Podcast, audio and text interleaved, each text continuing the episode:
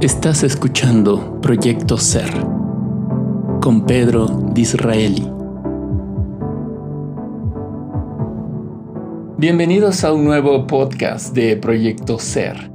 Mi nombre es Pedro Disraeli. En este podcast busco compartir ideas y reflexiones sobre algún tema de vida, con la finalidad de conectar y en cierta manera acompañarnos juntos. Permítanme detenerme un momento. Me estoy dando cuenta que al llegar a este episodio he dejado de escribir por dos meses. Una parte de mí no quiere ponerse a pensar qué fue lo que pasó o cuál fue la razón de postergar por tanto tiempo esto. ¿Por qué no hacerlo?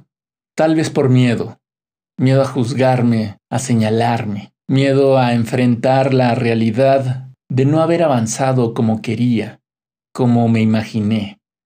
Si me ocupé demasiado tiempo en el trabajo, si me concentré en resolver otras cosas de este proyecto, si otros compromisos invirtieron mi tiempo y energía, si tenía mucho que leer, si no tuve más que concentrarme en otra cosa, si simplemente no tuve ganas, en fin. Todo en este momento podría sonar a un vago pretexto. La realidad es que mi aquí y ahora solo pide que siga escribiendo y formando las ideas que harán de este podcast una cierta carta abierta sobre el miedo a explorar mis propios miedos, a dejarlos aflorar, a verlos de frente y a sentir esas sensaciones que me generan cuando hablo de ellos, a verbalizar las ideas que en cierta manera expongan un poco sobre esta emoción que día a día, en micromomentos,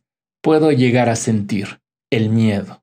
Vamos a comenzar. Quiero hablar, descubrir, esas ocasiones donde el miedo opera silenciosamente para paralizar, para llevarme a no hacer nada, para evitar ciertos riesgos necesarios, para evadirme, para aplazarme y dejarme con el sentimiento de una falsa realización al salvaguardarme de alguna experiencia peligrosa. El miedo a iniciar ese proyecto, ese nuevo hábito, ese nuevo hobby, esa distinta nueva forma de entender la realidad se puede manifestar al no saber por dónde o cómo comenzar, cuestionándote si es así, de la manera adecuada, si tienes todo lo que necesitas, si es el momento indicado. Date cuenta del mecanismo que puede activarse para evadirte hacia otras actividades, a una simple pero fulminante inacción, cuando posiblemente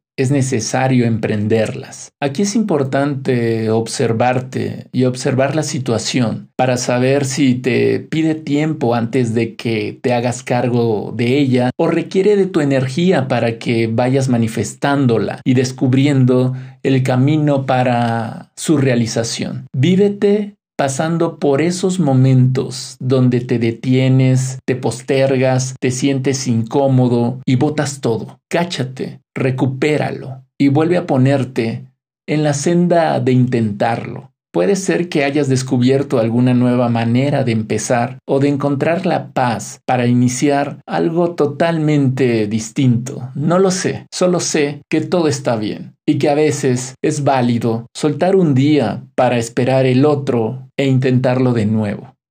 Les haré una pregunta que en recientes días me hicieron. ¿Tú qué tanto te vives diciendo lo que piensas y sientes? Ahora que lo vuelvo a decir, me resulta como un cierto recordatorio de lo que no hago tan seguido. Si bien usamos un lenguaje social, por decirlo de alguna manera, donde buscamos ser amables y respetuosos, me he dado cuenta que he abusado de ello, a tal grado que puedo llegar a no ser auténticamente sincero con ciertas opiniones o respuestas que doy a la gente. Me da miedo decir lo que realmente pienso.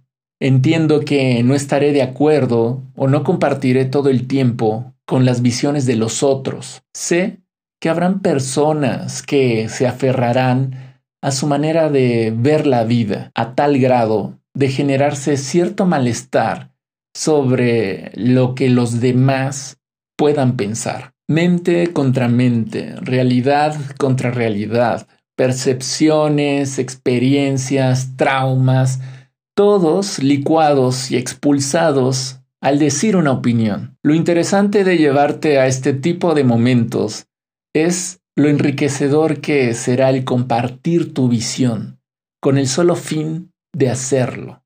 Y ya, sin engancharte, sin imponer, solo escuchar y quedarte con aquello que te resuene, sin miedo a hablar de manera real sobre lo que piensas y en un ejercicio valiente de aceptar al otro y en dado caso de dar una lección de desapego a lo que se cree, respetando lo que has dicho, respetando lo que has escuchado y sin ningún afán de adjudicar un ganador o perdedor en la manera de ver y vivir la vida. Tú eres tú, así como tu historia y tus definiciones conceptuales de tu realidad. Lo acepto y me acepto.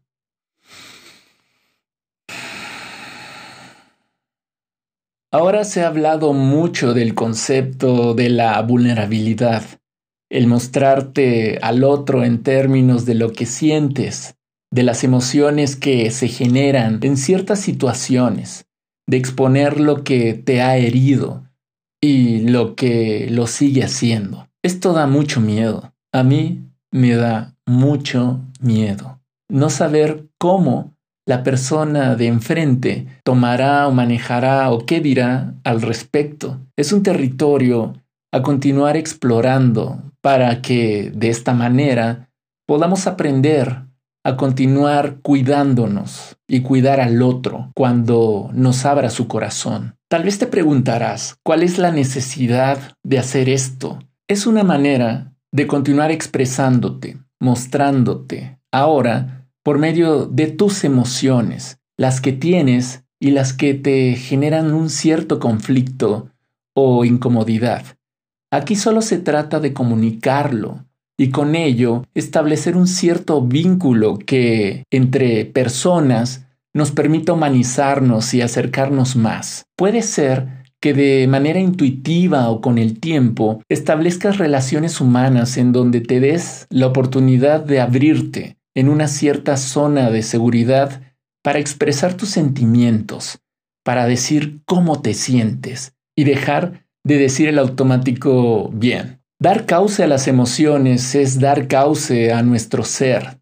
Lo muestra en un esplendor de fragilidad y sensibilidad a la vida. Entiendo que tenemos una responsabilidad de saber con quién y en qué momento. No hay una guía que establezca el cómo buscar personas con ciertas características para abrirnos. Lo que me he dado cuenta a lo largo de la vida es que es importante escuchar y no juzgar cuando te comparten algo que el de enfrente siente. No se trata de ti, se trata de un momento de reconocimiento, de contención, que podríamos aprender a brindar. Solo con escuchar. En este punto nos toca una doble tarea, darnos la oportunidad de perder ese miedo a decir lo que sentimos y de saber recibir las emociones de los otros. Podríamos comenzar diciendo que tenemos miedo a decir que tenemos miedo a expresar nuestras emociones y en una risa liberadora, acompañada de un suspiro, en los ojos de quien deseas que reciba tu vulnerabilidad, expresar un espontáneo y no sé cómo hacer esto. ¿Dónde estarás el día de mañana, al terminar este año, en cinco años? ¿Qué pasará con tus relaciones humanas actuales, con el trabajo que ahora realizas, con eso nuevo que estás empezando o ya llevas un tiempo haciéndolo? La respuesta posiblemente no la sepas. No se confundan, por supuesto que ciertas acciones en pro o en contra de una situación que vives puede determinarla, para bien o para mal. Aquí busco reflexionar sobre las expectativas que se generan de manera angustiante y que vivimos deseándolas para que sucedan en un corto plazo, casi de manera inmediata. Tampoco se trata de que peguen el grito los secretistas o los leyes atraccionistas. No estoy en contra de la claridad que brinda el decreto, y me parece interesante la idea de visualizar lo que se desea. Mi punto va más en el sentido estricto de no quedarse en la idea futurizada o no futurizar todo el tiempo. Es buscar crear ese desapego al resultado, sabiendo que tienes la claridad de un objetivo, el aquí y el ahora, el momento presente que sucede en cada instante, que vive y muere conteniendo la vida que sucede, es sagrado y pide tomarse en conciencia y presencia total del mismo. El futuro es incierto y esto puede dar miedo. No hay certeza de lo que pasará el día de mañana. Puedes buscar tener una cierta estabilidad necesaria para poder desenvolverte día a día, generando una cierta sensación de seguridad. Soy consciente que la realidad requiere de situaciones estáticas para que, paradójica y complementariamente, pueda suceder la libre expresión de tu energía, convertida en acciones. Vivir con temor a un momento que aún no sucede, queriendo anticipar los sucesos de las cosas, es forzar de manera inútil un resultado que requiere formarse en el tiempo. Es malgastar tu energía, hay mucho que compartimos y desde donde podemos identificarnos, reconocernos, el uno con el otro. Mis miedos también pueden ser los tuyos y juntos vamos viviéndolos y aprendiendo de ellos. Les mando un abrazo fuerte. Gracias por acompañarme en este episodio y espero que esto les pueda ser de utilidad. Gracias por ver y escuchar. Hasta pronto.